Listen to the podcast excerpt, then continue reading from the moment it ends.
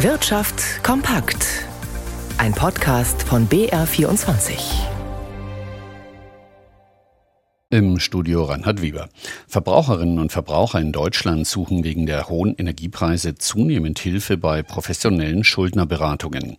Wir bekommen mehr Menschen in die Beratung, die vorher nicht bei uns waren, sagte Eva Müffelmann, Vorständin bei der Bundesarbeitsgemeinschaft Schuldnerberatung.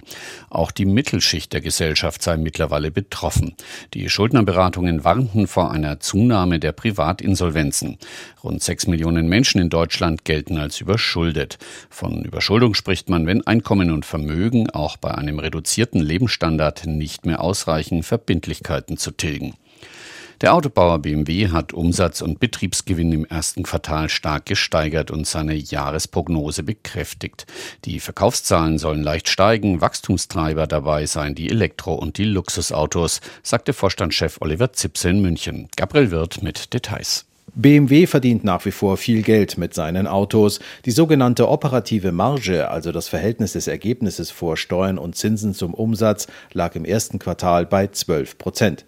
Deshalb hält der Vorstand auch an seiner Jahresprognose fest.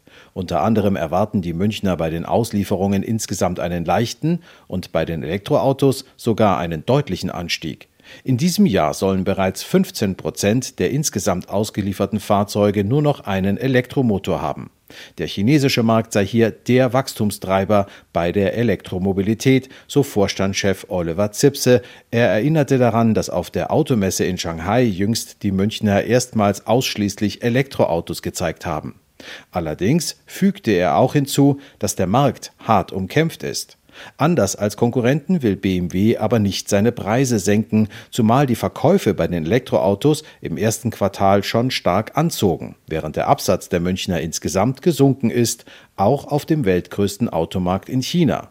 Kein Grund zur Beunruhigung, meint man in der Geschäftsführung. Der Vorstand verweist darauf, dass es im April schon wieder besser lief und man in China auf dem Wachstumspfad zurück ist. Rund 85 Prozent der bayerischen Handwerksbetriebe beurteilen ihre Geschäftslage als gut oder zufriedenstellend. Im Vergleich zum Vorjahr ist das ein leichter Anstieg, so der Bayerische Handwerkstag. Allerdings sind die Unterschiede groß. Das Kfz-Handwerk profitiert zurzeit, anderen Branchen geht es nicht so gut. Walter Kittel mit Einzelheiten. Das bayerische Baugewerbe spürt zurzeit am deutlichsten die schwache Konjunktur. Vor allem der Wohnungsbau leide unter den hohen Zinsen und stark gestiegenen Kosten. Viele Kunden können und wollen nicht mehr investieren. Die Wohnungsbaugenehmigungen hätten sich im ersten Quartal nahezu im freien Fall befunden, so der bayerische Handwerkstag. Das habe sich entsprechend negativ bei den Unternehmen bemerkbar gemacht, so der Präsident des Bayerischen Handwerkstags Franz Xaver Peter Anderl. Die Kombination aus massiven Kostensteigerungen und hohen Zinsen haben zu deutlich weniger Aufträgen geführt, die im Neubausektor auch das Ausbauhandwerk trifft. Mit einer tiefgreifenden Krise rechnet der Bayerische Handwerkstag aber nicht. Die Baubranche zehre nach wie vor von ihren guten Jahren sowie Auftragspolstern, die den Nachfragerückgang abfedern könnten. Erfreulich seien die Ausbildungszahlen im bayerischen Handwerk. So wurden bis Ende April 4,5 Prozent mehr Lehrverträge abgeschlossen als ein Jahr zuvor. Wir blicken auf die Finanzmärkte mit Monika Stiel. Die Sorgen um den US-Bankensektor haben wieder zugenommen und belasten die Kurse an den New Yorker Börsen. Monika, woran liegt das denn?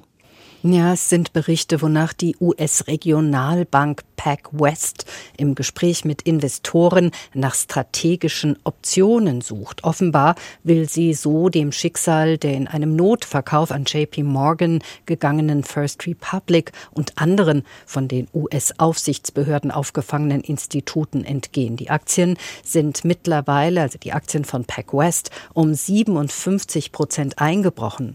Auch die Titel von Western Alliance büßen fast 56 Prozent ein. KeyCorp fallen um fast 10 Prozent und Valley National um rund 7 Prozent.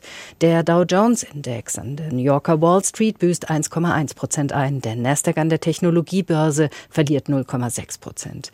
Auch hierzulande belastet das die Stimmung. Der DAX büßt 0,9 Prozent ein auf 15.680 Punkte. Die Zinsentscheidung der EZB kam so wie von den meisten Anlegern erwartet, hat also nicht negativ überrascht. Der Euro hat etwas nachgegeben auf einen Dollar 10,25.